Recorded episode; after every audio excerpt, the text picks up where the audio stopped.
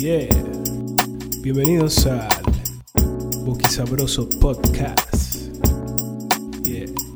Con la dirección de Isabela Suárez. Uh. Cali, Colombia.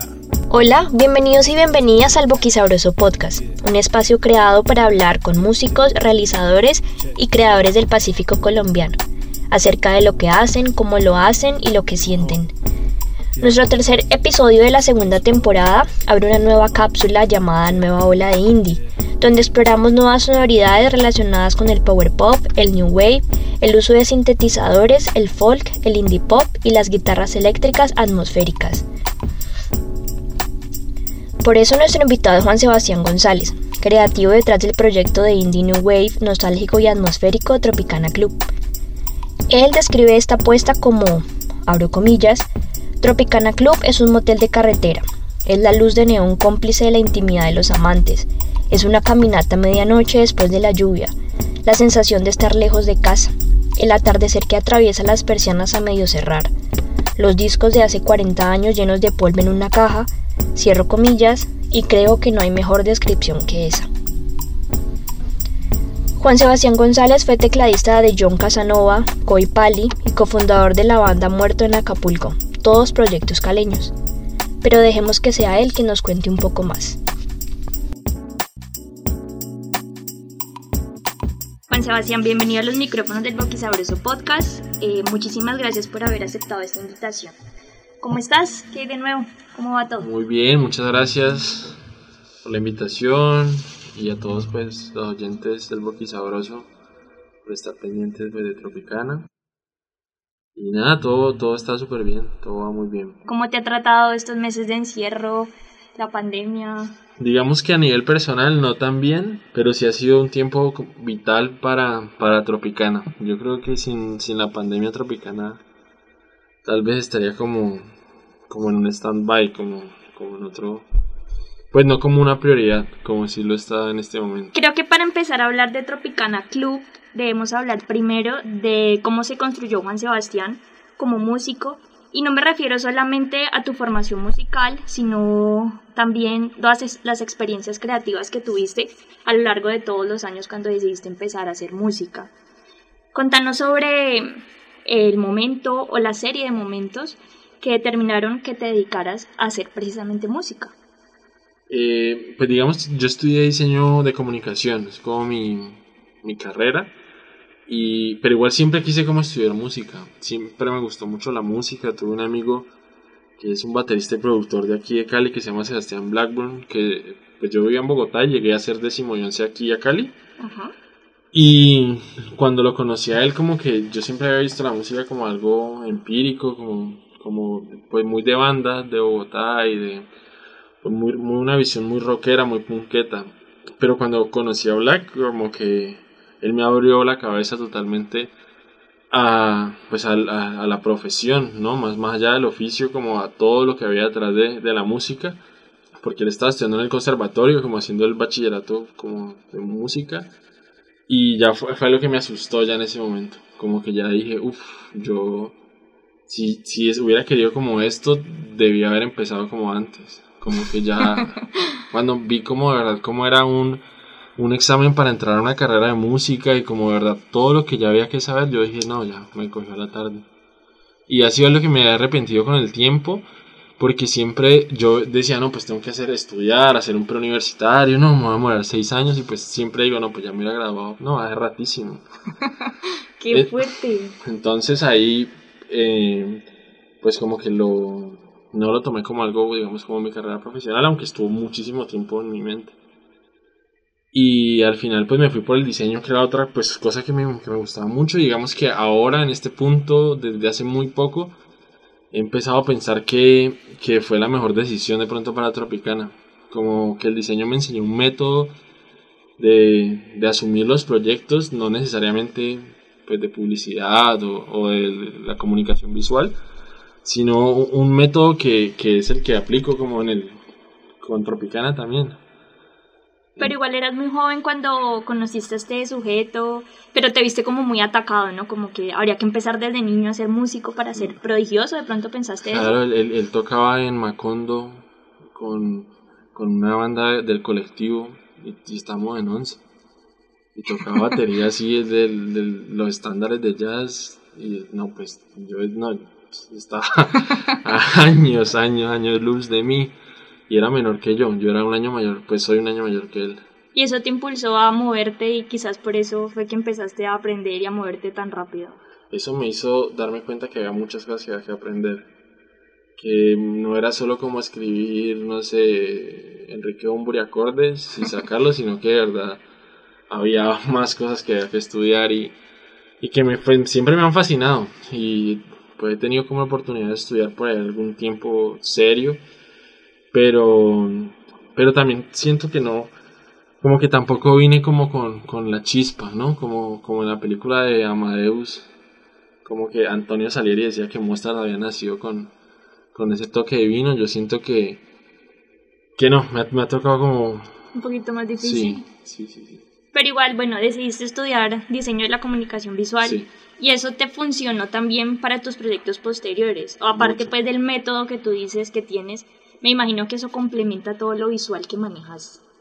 sí, al final, al final la cosa es que me, me, he convertido como en el director del proyecto y no necesariamente tengo que ser yo el que ejecuta como todas las cosas, o sea, como que eso, eso ha, ha vencido un poco las limitantes como técnicas y sí, como más bien encontrar es quién me puede ayudar con esto, yo tener como una idea general de lo que quiero de la canción, de la letra, de, la armonía, de, la, de sí, como, como, el, como el, colchón de la canción.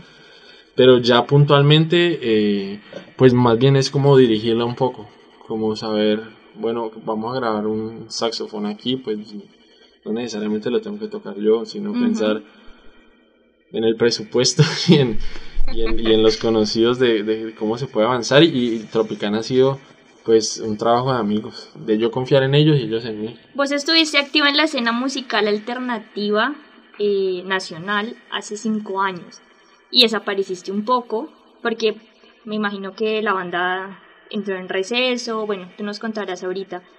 ¿Cómo percibías que era la movida en ese momento? Eh, y cómo, y cómo la sentiste ahora que volviste otra vez a conectarte con gente, a mirar cómo se están haciendo los toques, los conciertos.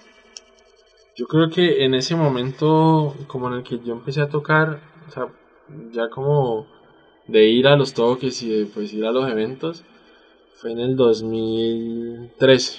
Digamos que el 2012 estaba con John Casanova, pero John Casanova era como otro cuento, como yo no estaba tan involucrado en, en, en esas cosas, más bien era como que era todavía una banda más de niños que, que se reúnen a ensayar en la casa de uno y ensayan, ensayan, ensayan. Y hay el tiempo y la energía como para todo eso. Pero todavía de pronto no hay como, como unos buenos contactos o una forma como de, de llevar eso como a tocar todos los fines de semana en, en bares. Sino más como un proyecto que es súper importante pues también de, de, sí, de niños. Ya con Muerto en Acapulco sí arrancamos en el 2013 a tocar en, en lo que se atravesaba, pues. Y ahí creo que de las bandas que estaban como en ese mismo tiempo, tal vez un poquito antes de nosotros, yo creo que esa ola nosotros ya estuvimos como de la mitad hacia el final. Ya, sí, Desnudo, como ya estaba súper bien, Electric, ahí estaba The Hounds, que luego se convirtió en Red Son Cold, con la alineación vieja todavía como que no estaba la fuente de soda, entonces eran como otras dinámicas. Eh, los Hot Pants sí, todos son como un poquito más viejos, que, o sea, la banda es un poquito más, más vieja que muerto, pero igual yo sentía que estábamos todos en un momento como cercano como a la universidad, como el tiempo, tener más tiempo de ocio y, menos responsabilidades, que creo que eso ha sido lo que ha contrastado un poco como este momento, de que igual ya todos pues tenemos también algo que, que hacer con la vida de cada uno. Entonces yo siento que, que, eso ha tenido mucho que ver, porque ha hecho que, digamos, los, como los, cada sujeto como individualmente haya, haya tomado decisiones pues también en- no solamente en pro como de la música del proyecto, sino también pues de la, de la propia vida, ¿no? De, de pensar pues voy a ir a tal ciudad o bueno ya no voy a tocar con ustedes, me voy a ir a vivir a, a otro país. Entonces creo que eso, eso ha tenido mucho que ver en que, en que ese movimiento como que se haya disuelto un poco y, y siento que el- el- el- la generación siguiente, que, que siento que eso se ha pasado en Medellín y en Bogotá, como que todavía no ha, ha lanzado su propuesta. Como que esos más, más pequeños que nosotros, que de pronto ya nacieron en el 2000, siento que pues puede que estén por ahí, yo tal vez no los conozco, pero... no- Hablas de la gente de Cali. Sí, en Cali. Todavía, siento por eso, da como la impresión de que la escena está como muerta y un poco esa, porque siento que ya debería haber como, se ha renovado como generacionalmente, Ujú. y eso es lo que siento que no ha pasado. Entonces, no hay como una nueva banda que no sean las bandas de, de los viejos como nosotros, como Coipali, como, como Coipali es de la generación nueva.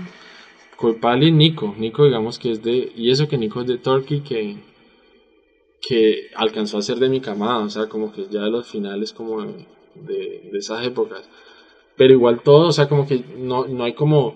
Como que uno dijera, "Oh, los peladitos de este colegio tienen una banda así, o este mancito que están recién entrando a la U, como que eso no lo.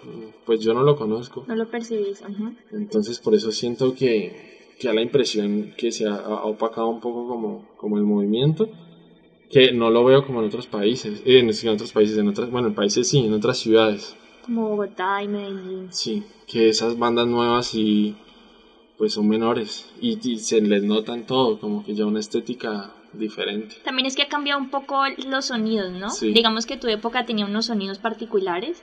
Tu Sí. época hace cinco años, o sea, Sí, nada. claro. Y ahora hay otro tipo de sonidos. En Bogotá está floreciendo un tipo de música. Claro. En Medellín es otro. Y el reggaetón que está arrasando con todo. Digamos que ahora las bandas como que tratan de mezclar esos sonidos, ¿no? Sí, sí, y entonces es que yo creo que nosotros nos quedamos también en, en, en otro momento que no solo con la música, sino con el, la forma de, de llevar la música a los oyentes, que, que, que- es necesario que actualizarla, si no, no vamos a poder pensar como que hay que lanzar el álbum entero o un EP o como que todavía yo me siento como en ese momento, como que quiero pensar como todavía en, en bloques más grandes y siento que el momento ahora exige como, como si no fuera un youtuber de la canción, como de estar lanzando y lanzando y lanzando y moviéndose y moviéndose y mostrando la vida y como de pronto yo creo que pues por ejemplo Juan Felipe Martínez, el, mi compañero de muerto, también tiene como esa visión un poco como Arctic Monkeys que saca un álbum y ya cierran hasta ahí, o sea, no pasa nada, nadie sabe nada de esos manes hasta que ya empiezan a anunciar el El siguiente. siguiente. Como que siento que eso es más de esa época, Falls, como esas bandas de nuestro momento, como que nos inspiraron. Si eran como eso, como si fuera un director de cine que lanza una película y puf, se pierde. Como que se toma el tiempo de, de resetearse y de poder arrancar con algo nuevo. En cambio, pienso que el momento de ahora, por lo menos aquí, es para estar lanzando y lanzando. El mercado también se ha comido. O sea, el mercado se ha sobrepuesto sobre los artistas y es él el que les exige a ellos denme cosas. Claro. No ustedes marcan la parada. Eso está complicado. ¿no? Es que digamos que el mismo manejo de, de, de las plataformas y las redes y en esas podemos incluir hasta Spotify que yo creo que se vuelve como un poco la red social de, de, de los músicos porque igual pues hay números y por ejemplo en nuestra época eran Facebook por ejemplo en Facebook uno le mandaba una, una solicitud de amigo a alguien y ya los dos teníamos eso en cambio yo creo que desde que Instagram puso como o bueno Twitter me imagino que fue primero creo como que ya fuera el follow como poder eh, diosificar a una persona, como volverla como un ídolo, sin necesidad que fuera algo recíproco como era antes en Facebook más de nuestra, de nuestra época. Creo que cambió mucho la, la dinámica de las cosas. Por ejemplo, en Spotify uno tiene unos oyentes que se renuevan cada 28 días. Es decir que el día de hoy es reemplazado por el día de hace 28 días. Y si yo no tengo como de verdad un flujo constante, mis números se van al piso. Entonces, eh, desde el- a lo que vengo con esto es que como Instagram o como Spotify, la, la misma plataforma te exige una dinámica. De que te muevas, de, de que, que te siempre toca estés en estarte- movimiento. Buscando seguidores y dejando de seguir gente como para irte subiendo. O y Spotify de estar en movimiento todo el tiempo. No había pensado en eso, pero sí tienes razón. Y es muy impersonal, ¿no? Se han vuelto las relaciones muy impersonales, como por intereses y tener objetivos claros. Sí. No por la relación de yo te sigo, tú me sigues y nos nutrimos mutuamente.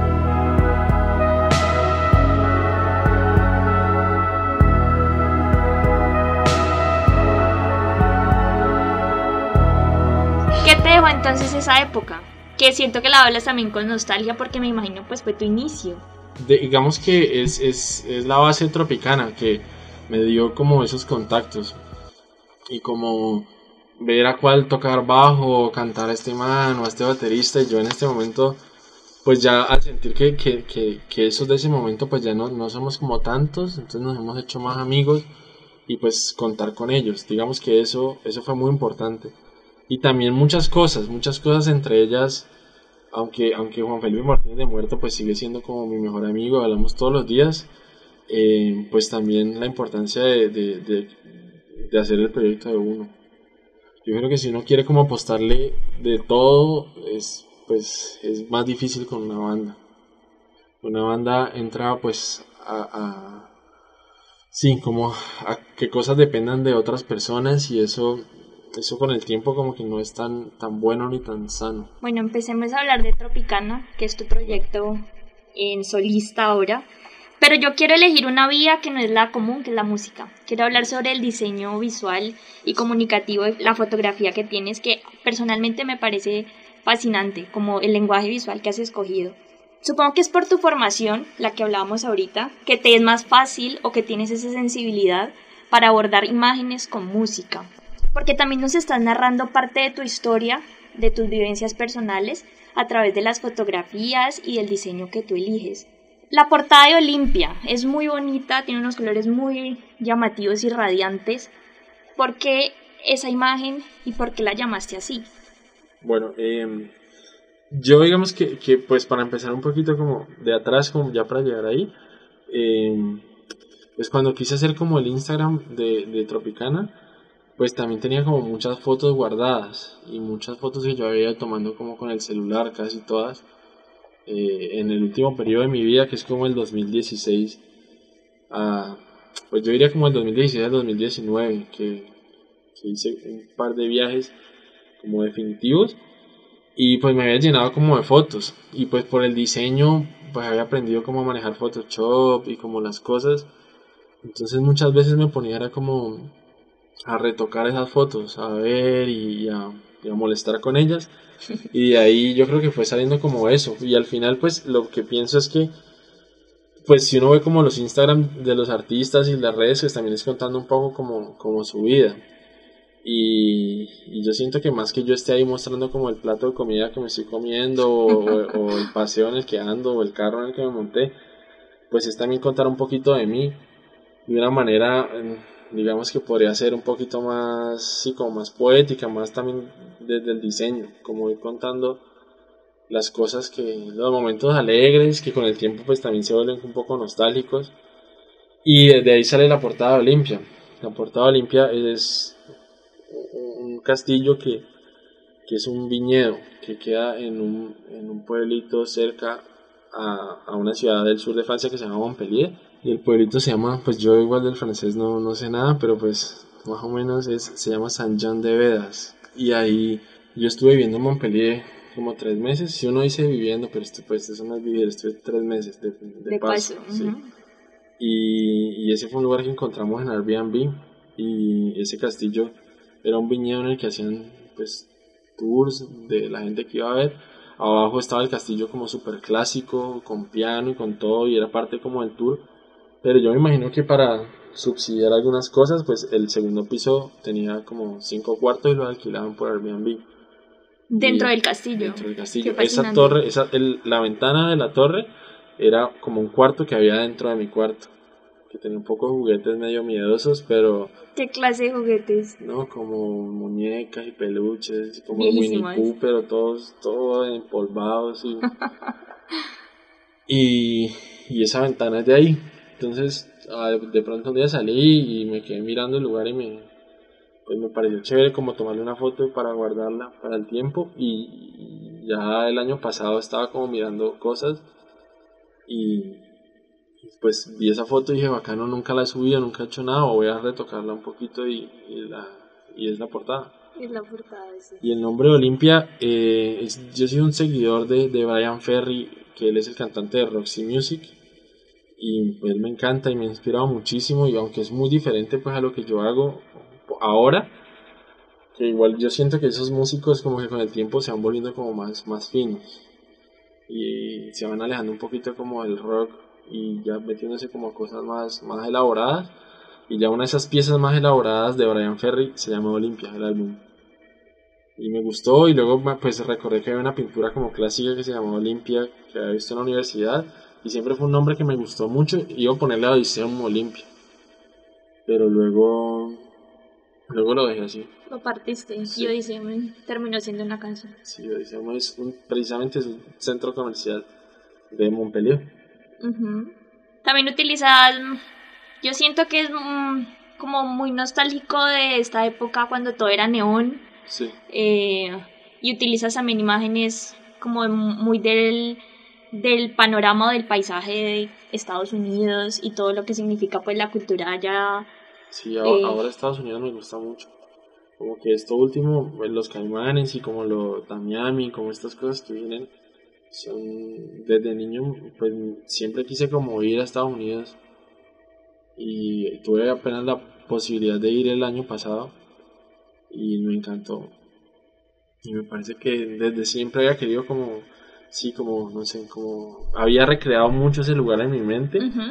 Cuando lo conocí como no no no me, no me falló como que no me, no me rompió el corazón sino que de verdad me, me ilusionó muchísimo. Y, y sí y los caima- los caimanes y bueno eso de pronto hablaremos no sé ahora pero pero sí ese el Olimpia es como más como más un viaje como a Europa de pronto. Tú igual, no sé, me responderás. A través de las imágenes que ves, se te hace en la cabeza un sonido particular y eso es lo que intentas plasmar cada vez que creas. ¿O cómo es ese juego entre sonidos y, e imágenes? Sí, es que yo creo que hay como, no una película, pero por lo menos como un GIF en la mente de, de cada que pienso en alguna de las canciones. Como, sí, como que logro, logro ponerlo como en una imagen Ujú. y pues no, no necesariamente son las portadas ni nada, sino como cosas que yo me imagino, y, pero sí están súper conectadas como, como las dos cosas. Por ejemplo, Luna en Pistola Blanca, siempre me he imaginado como, como cuando uno va como al campo, no sé, como a alguna finca en la montaña, que se alcanza a ver como la luna al fondo y la neblina, que se ilumina así, como todo ese resplandor que deja ver como entre las montañas y la luna entre la neblina. Siempre, por ejemplo, que pienso en esa canción, pienso en esa foto. Y no, no es una foto que yo haya visto, pero es como algo que eh, me inventaba en la cabeza. Y a veces ese, esa imagen llega primero que, el- que la canción se termine, que se, sí, que se termine de, de materializar. Aunque hay otras, por ejemplo, en La Noche del Peligro, que es más, más que imágenes, es más una historia que yo podría narrar a partir de ella. Pero en mi mente no es como tan, tan, sí, como tan impresionista como, como lo son las otras. Olimpia es tu primer EP Sí, y si no estoy mal salió el 5 de junio de este año. así es. Tiene cuatro canciones y según nos contaste, te demoraste cuatro años en terminarla. Sí. No sé si fue un año por canción, tú ahorita me contarás. ¿Cómo fue ese proceso y por qué escogiste esas sonoridades? Yo no soy amiga de catalogar la música porque siento que en este momento estamos como todo tiene parte de todo. Pero bueno, dicen que es New Wave, Chill Wave, Power Pop, Retro Wave, tú me contarás. No tienen un golpe como tan fuerte de, no sé, de una batería o de tu voz, porque casi todas no tienen voz, sino que simplemente es la, la melodía que va fluyendo. ¿Cómo es ese, cómo, cómo ensamblaste todo, todos esos sonidos y por qué escogiste? Porque cambiaste de sonoridad totalmente lo que venías haciendo con Muerto. Sí. ¿Cómo fue este, este proyecto? ¿Cómo nació? Bueno, eh, Tropicana sí me demoré de cuatro años, o sea, cuatro años desde el momento en el que, en el que yo dije, cuatro años yo creo que podrían ser cinco, en el que, desde el momento en el que se me vino a la mente ya el nombre de, de Tropicana Club. Y en ese momento eran como unas ganas de hacer como un EP. Yo quería un EP, como de contar alguna historia. Y, sí, como que quería hacer una pieza que fuera un, un EP. Esa fue como la primera como, como ilusión que tuve de Tropicana. Y el EP fueron mil EPs. O sea, el primero, el primero se llamaba como Jaguar. Eso, o sea, por allá en la época, pues sí, como a mediados de, de la década pasada y, y cada, cada año como que hacía el nuevo arte del EP, le ponía nombre, le ponía nombre a las canciones, pero eran canciones que no existían. Como que lo, lo, lo diseñaba, pero no había como música. Y por ahí iba haciendo como una que otra canción, pero igual yo como... Yo creo que muy poco también perezoso y como, como limitado por las herramientas y por las cosas, porque yo no estudié pues nada de producción ni nada, entonces era como, pues, yo sí, digamos, yo sabía, no, pues yo he visto que estos manes graban en Logic, entonces dije, no, pues voy a bajar Logic, y pues ahí a lo que iba, en, sí, como lo que lograba como intuitivamente poder resolver, y luego como otros programas, entonces siempre fue como chapoteando ahí un poquito y intentando pues ya hacer unos temas. Y así estuve hasta, hasta el 2018 mediados, que me gradué de la universidad y me fui para España. Y como que ahí dejé un rato largo de intentar tocar. O sea, como que la última canción la había hecho en, en, en febrero del 2018 y pasó un año en el que no toqué nada, nada, nada, nada. O sea, nada, me retiré del todo. Y cuando volví a intentarlo, como que yo creo que el, el solo hecho como de ver la vida, de de ver videos, tutoriales, cosas. Si yo no lo hiciera, pues siempre estuve como en contacto con, con qué instrumentos salían, con cosas. Desde ese momento en el que me senté de nuevo como en, en, los programas, sentí que ya las cosas fluyeron diferente. Como que, y también pensé que, que no debía hacerlo todo yo. Dije, no, esto ya necesito ayuda para tal cosa. Y ahí ya, ya, pues ya de en adelante pasó como 10 meses hasta que grabamos Olimpia y fue coger lo mejor que había por ahí guardado, como... De todo eso que habías creado en todo ese tiempo que no te salía nada, según tú, ¿no? Eso, eso fue coger como lo mejor que había, ese riff de piano de Odiseum que lo había tenido como cuatro años. Tocándolo cada que me sentaba en un piano, lo tocaba y lo tocaba y lo tocaba y hay miles de videos yo solo tocando eso. Fue como un tiempo en el que no, como que no quería tocar nada más, sino pulir bien eso y, y sí, ahí sí fue limpio. Como juntar todo, todo eso igual, pues casi todo fue ese mismo año. ¿Quién te colaboró en este proceso? ¿Cuál fue la mano amiga? Digamos que Cinema Deli y Luna Pistola Blanca fueron yo creo que en un 92% hechos eh, por mí. Y, el resto con, con Sebastián Pérez, con Basti en una guitarra de Cinema Deli y ayudándome como a organizar un poquito el solo de Cinema Deli. Esos dos temas digamos que fueron hechos en su totalidad en un, en un portátil en, cuando estuve en España. Y los otros dos que son Odiseum y La Noche del Peligro. Odiseum también, pues Nicolás Buenaventura que lo cantó.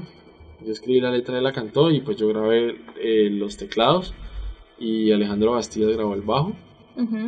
Y La Noche del Peligro, yo grabé las dos guitarras, eh, Alejandro Bastidas grabó el bajo también, eh, Daniel Rubiano la batería y mi amigo Martí, Juan Felipe Martínez la cantó también, pues yo la escribí y él la cantó. Y hay unos coros por ahí medio escondidos que son hechos por David Sarmiento de Caballos de Fuerza. ¿Vos crees que si tu instrumento no fuesen las teclas, el teclado, no estarías haciendo la música que haces ahora si por lo menos tu instrumento fuera la guitarra o no sé, un saxofón. Sí, total. Es que el, el sintetizador ha sido como, como también un escape porque me ha hecho como, como poder sonar bien sin necesidad de, de ser como, como el pro tocando escalas y acordes y todo, sino que el sintetizador está dividido como en mitad en, en la nota, pero también la otra mitad es cómo suena esa nota. Entonces eso para mí ha sido más fácil entenderlo y como poder plasmar lo que tengo en la cabeza que musicalmente como en acordes y en, y en progresiones y cosas. Entonces por eso el sintetizador ha sido como, como ese escampadero. Pero si fuera por mí, o sea, yo, yo si, digamos, pudiera elegir lo que quisiera, me gustaría, me gustaría cantar nada más. Y yo creo que es de las cosas que más me cuesta, pero me gustaría hacer así como... Pero lo has hecho. El Sí. día de Orión cantaste. Ah, sí, ¿no? He estado, he estado poniéndole, poniéndole como pilas a eso. Porque si quisiera hacerlo mucho, y la verdad me gustaría, me gustaría hacer, o sea, me gustaría ni tocar nada. Simplemente como armar una banda bien y cantar.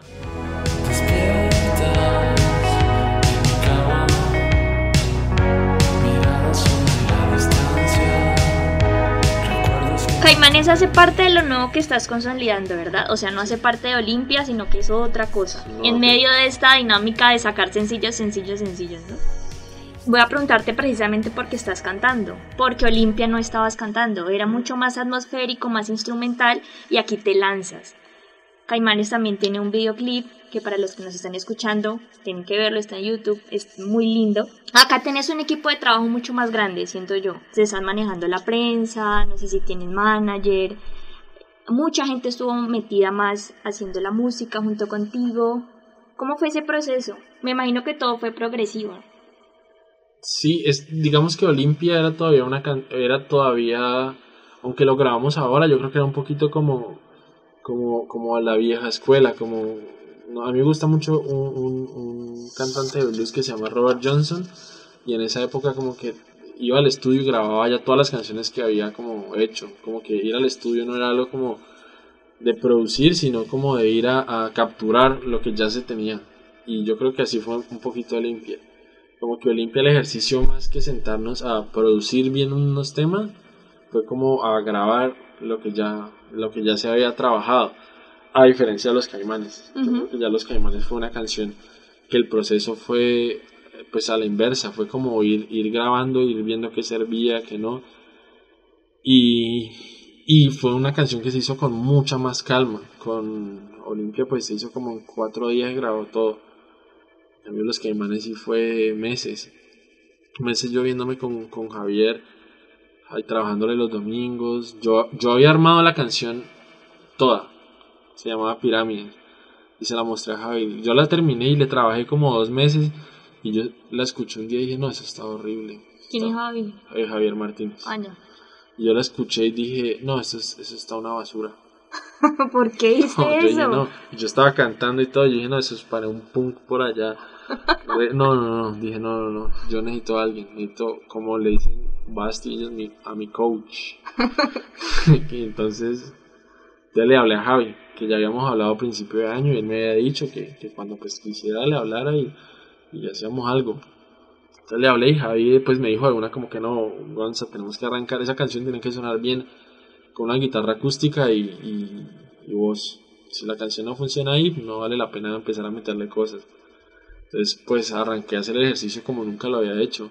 Y desde ese momento Javi me dijo, pues vamos a ver, si, si vos la puedes cantar, la cantás y si no, pues no nos vamos a complicar con eso y nos buscamos a alguien que lo haga. Y entonces hubo varios días en los que tuve mucho miedo porque yo dije, pues puta, si, si no la logro, ya no la logro.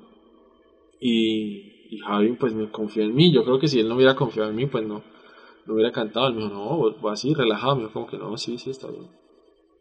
Y entonces seguimos en la marcha ya con la idea de que yo cantara. En, en Olimpia lo había intentado, la noche del peligro lo intenté cantar yo. ¿Pero lo cantas tú? No. No, Es otra voz, sí. lo cantó Juan Felipe Martínez, pero yo estuve parado con los audífonos y con el micrófono y todo.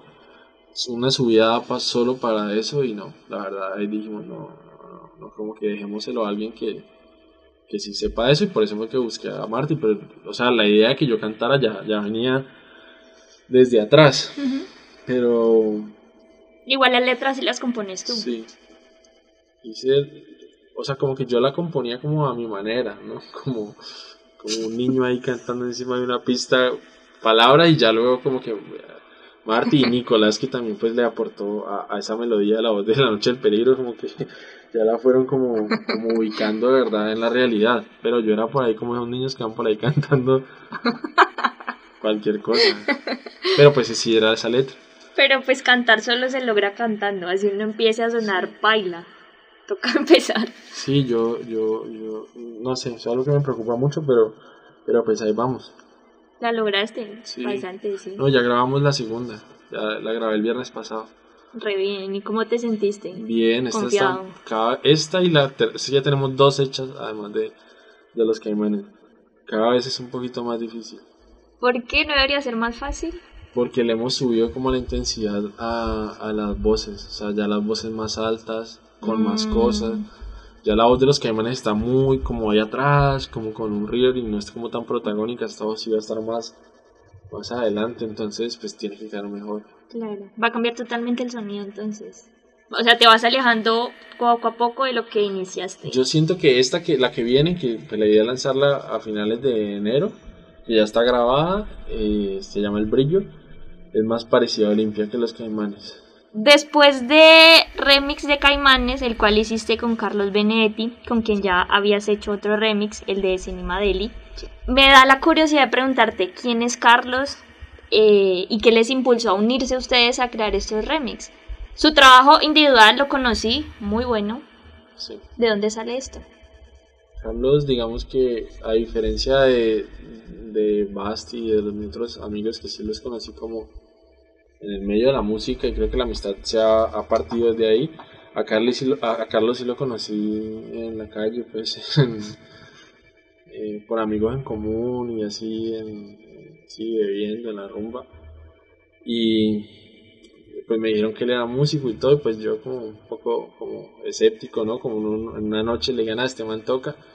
Pero luego cuando ya lo vi en serio, me, me dejó sorprendido. Y me parece que tenía un gusto increíble a la hora de que nos pusimos a hablar de canciones.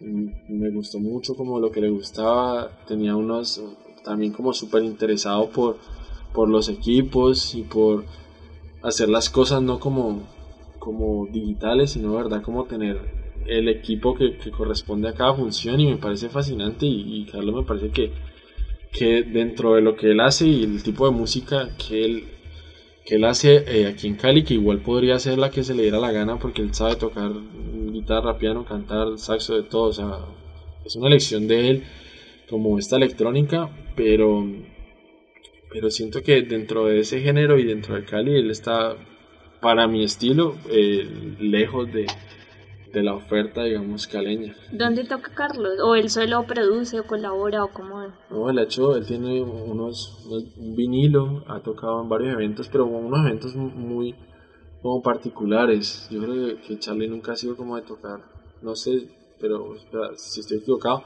pero como de tocar así en rumbas y eso sino más bien como en en- ya en unos eventos más concretos, más tipo festivales, más Mumbayé, más cosas armadas, más que, que, que el, que el plan del fin de semana. Ujú, Más selectivo, Carlos. Sí, entonces a mí me, parece increíble su trabajo y, y pues yo le dije que sí con el de Cinema de él y, lo hicimos y me gustó mucho.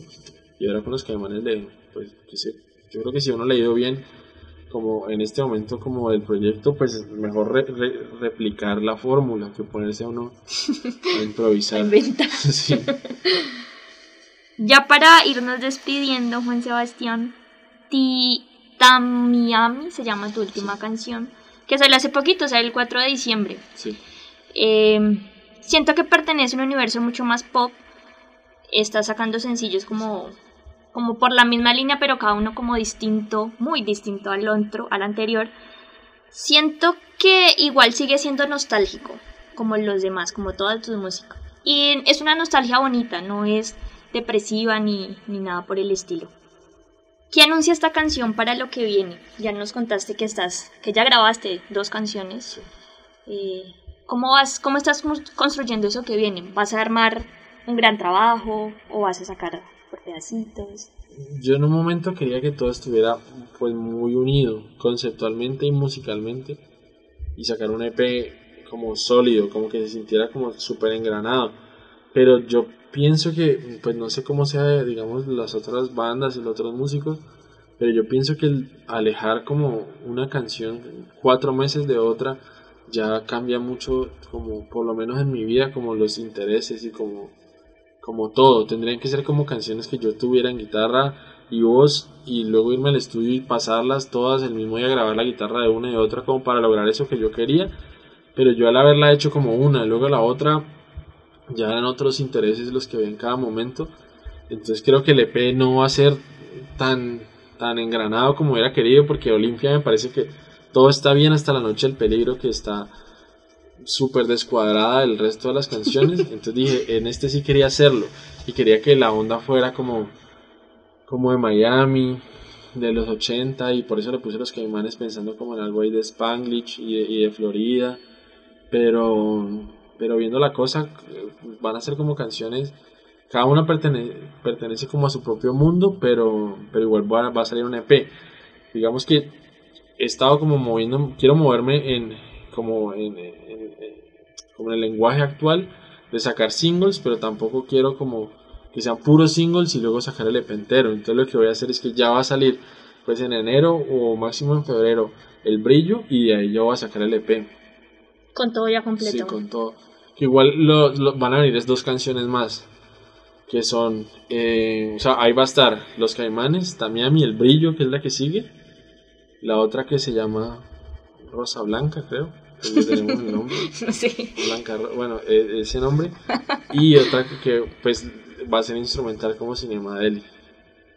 Y- Entonces, ¿Podemos esperar la misma estética o qué has pensado para eso? yo creo que voy a, voy a, las ideas que tengo ya soltarme un poquito como de lo digital. Quisiera explorar más como una portada más cercana como al arte, a las artes plásticas. O me gustaría, el del brillo quiero que sea en lo que estaba buscando como a un pintor o alguien que más que un, que un ilustrador, un diseñador gráfico, como que la pueda pintar más que diseñar. ¿Con quién estás colaborando ahora? O sea, para unirte a este mercado musical. Te vi en Vipers, creo, que es una agencia, agencia de prensa. Sí.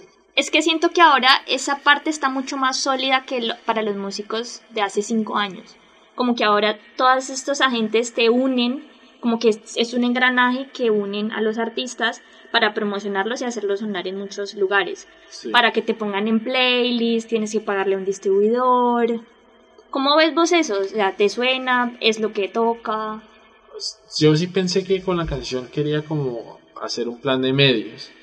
Eso fue, digamos, lo que, lo que hicimos en los Caimanes. O sea, primero empecé a trabajar con Gerardo Chaparro, que es pues, el manager de Tropicana. Y me senté con él y él fue el que, pues yo le dije, yo quisiera hacer un plan para el lanzamiento. Entonces él pues me ofreció varias cosas, muchas cosas que teníamos que hacer nosotros mismos, de hablarle a la gente, o sea, muchas cosas como autogestionadas, pero que yo no tenía como presentes. Y entre esas pues también estaba en los medios, como que yo pienso que si salgo en, Cara- en Caracol Novedades, pues no es que alguien vaya a decir, uy, vení, me voy a meter a escucharlo, voy lo voy a seguir, y es muy difícil, porque en realidad pues yo después de hacerlo, como que vi los números y eso no es como un aporte, mm, yo digo que ni sin ni nada, o sea, como cero.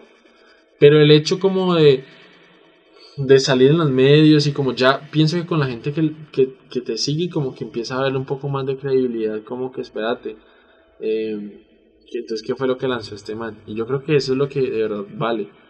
Porque pienso que una cosa fue llevando como a la otra y digamos las listas de, de- del Canal 3 y todo eso sí fue por el plan de, de, de los medios, pero las listas que, que está, pues estoy en este momento todavía en tres listas de Spotify, sí, no sé, eso por eso sí es algo como orgánico, que, que yo pienso que uno, uno puede pagarle a todo, uno a YouTube le puede pagar para reproducciones, de todo, pero Spotify me parece que, que sí está como muy, muy bien, como es más hermético. Aunque ellos tienen sus propios curadores, ¿no? Ellos tienen sus curadores, sí, y pero igual, digamos, en mi caso, yo no sabría cómo... ¿Cómo te mueven Si allá adentro? quiero estar mañana en Indie Colombia y tuviera la plata y todo, yo no, no sé, no creo. Creo que son por tus números. Ellos te miran Sí. más y tienes más números. Claro, entonces eso, eso, eso digamos que ha sido la alegría más grande, como haber entrado a esas listas eh, que me parece que se, que se tienen que dar de una manera orgánica y pues se logró. Yo te Sí. quiero preguntar por lo que nos contaste cuando te escribí precisamente para agendar esta cita. Sobre que te era muy grato que te hubiésemos invitado a este espacio porque el Boquisabroso fue parte de ese impulso que tuviste para no abandonar el proyecto. Sí, yo, yo, yo, pues como después de lanzar Olimpia y cuando estaba arrancando esa primera versión de los Caimanes, yo pensé en, dije, no, voy a acabar Tropicana y voy a hacer otro proyecto. ¿Por qué pensaste eso? ¿Qué pasó? Como que sentí que Tropicana había quedado como, como muchas cosas como sin alinearse, como un poquito de todo y un poquito de todo como flojo. Y yo pensé, dije, voy a organizarme ya más bien en una banda como, como a, a, a- empoderarme de, de mis fallas y, y hacerla de pronto más, más, más post-punk, más, más punketa y Más lo que tú sabes desde siempre. Sí, yo dije como de pronto creo que pensé que eso podría llegar a ser una buena salida, pero luego leí leí en lo lo que había pasado en la pandemia, creo que era, de la, con las bandas colombianas y ahí vi pues a Tropicana. Yo cuando vi eso yo o sea, para mí Tropicana lo conocía mi, mis amigos y mi mamá. Y yo dije como que, o sea, vi a Tropicana por primera vez como, como que podría llegar a tener un potencial. Y, y eso sirvió muchísimo para, pues sí, para, para seguir en Tropicana por lo menos. O sea, como para seguir con la misma idea, seguir queriendo hacer algo, algo de calidad, más que irme como por el lado de no, pues voy a empezar a grabar esas canciones ahí eh, con un micrófono en el cuarto, sino, verdad, pues seguir con la idea de Tropicana de tener una banda de. Pues yo también, como los géneros, yo no sé, a mí cuando me preguntan, yo digo, es puro indicito, indie, no, sé. Pero. No sé nada más, y rock en español. Lo que, así, así es con los viejos que me preguntan, yo no, rock en español, porque igual no sé, no sé cómo, cómo encasillar. Yo lo, lo en que encasillo más es que le pongo como sin wave, eh, como new wave, sin pop, es porque eso es lo que me gusta. Pero de ahí allá a que eso suene así, no sé. Pero esos son los géneros que a mí me gustan. Ok. Cuando uno escucha Tropicana Club y pues ve las imágenes que tú tienes, se imagina que es una sola persona. Y exactamente eres tú solamente. Sí. Pero cuando te vi en Orión precisamente, invitaste a gente que tocara contigo. ¿Ese es el plan de siempre o, o cómo es Tropicana en vivo?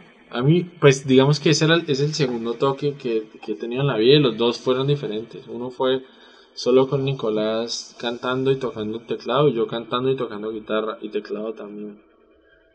Y la otra vez sí, pues me pareció que Orión era como un buen momento y la tarima de Bourbon como para experimentar también otra, o- otra cosa. Y en este momento estoy como, esa es como de las cosas que me, que me tienen pensando a diario del show en vivo como tiene que ser. Y yo pienso que, que deben haber dos formatos. Un formato pequeño que sea yo solo con algunas secuencias y guitarra y cantando. Pero sí hay que tener el, el de banda que me parece me parece importante porque Tropicana digamos que no es un proyecto de, de DJ ni, ni, ni esas cosas como esos manes que empiezan a samplear cosas, sino que son canciones pues hechas con, con todos los instrumentos aunque pues batería solo hay una, pero pues son baterías electrónicas que se pueden replicar también en vivo. Entonces, Ajá.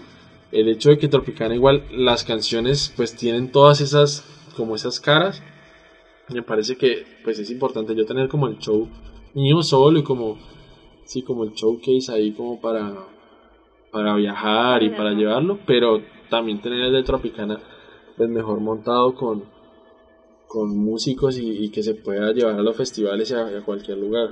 Claro que sí. Y brindarle también al, al espectador una experiencia. Sí, Aparte pues de verte a ti solito ahí. Porque igual, o sea, sería, yo por ejemplo a mí me gusta mucho Devendra, Devendra Van Hart, y él toca guitarra y canta y no, pues ya uno, uno lo escucha y dice, no, pues no necesito nada más. Un- Yo me vi hace poco como un concierto que hizo online y, y pues lo vi aquí en, en, en Bogotá cuando vino pues con la banda, pero yo lo veo solo y digo, no, es que no necesita nada más. Pero siento que en el caso de Tropicana, pues sí, eh, pues tampoco es chévere como ir a escuchar ahí una pista como yo estuviera cantando en un karaoke y, y tocando un acorde encima, o sea, pues no. Son muy distintos, claro, son muy distintos ustedes. Sí.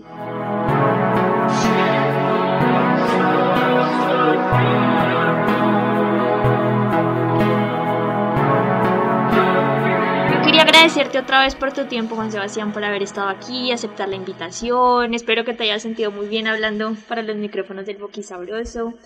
Eh, ¿Dónde pueden escucharte? ¿Dónde podemos encontrarte? Para que la gente que nos escucha sepa de ti.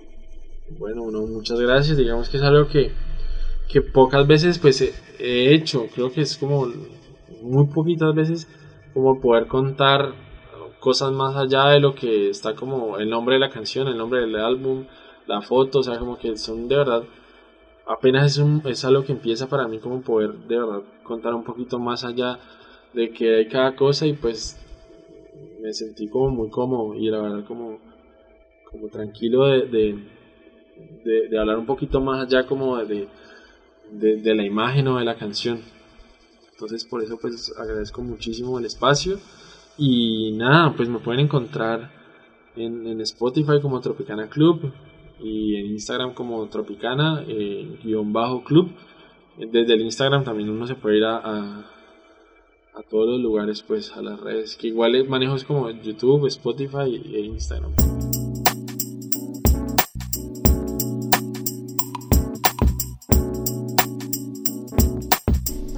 La música del Boqui Sabroso es de Seven on the Mic. El diseño es de Juan Camilo. En la edición está Juan Pablo Galvez y en la voz y realización Isabela Suárez. Pueden seguir al Boquisabroso en Instagram en arroba guion bajo el Boquisabroso y estamos en todas las plataformas de podcast incluida YouTube. Nos oímos pronto.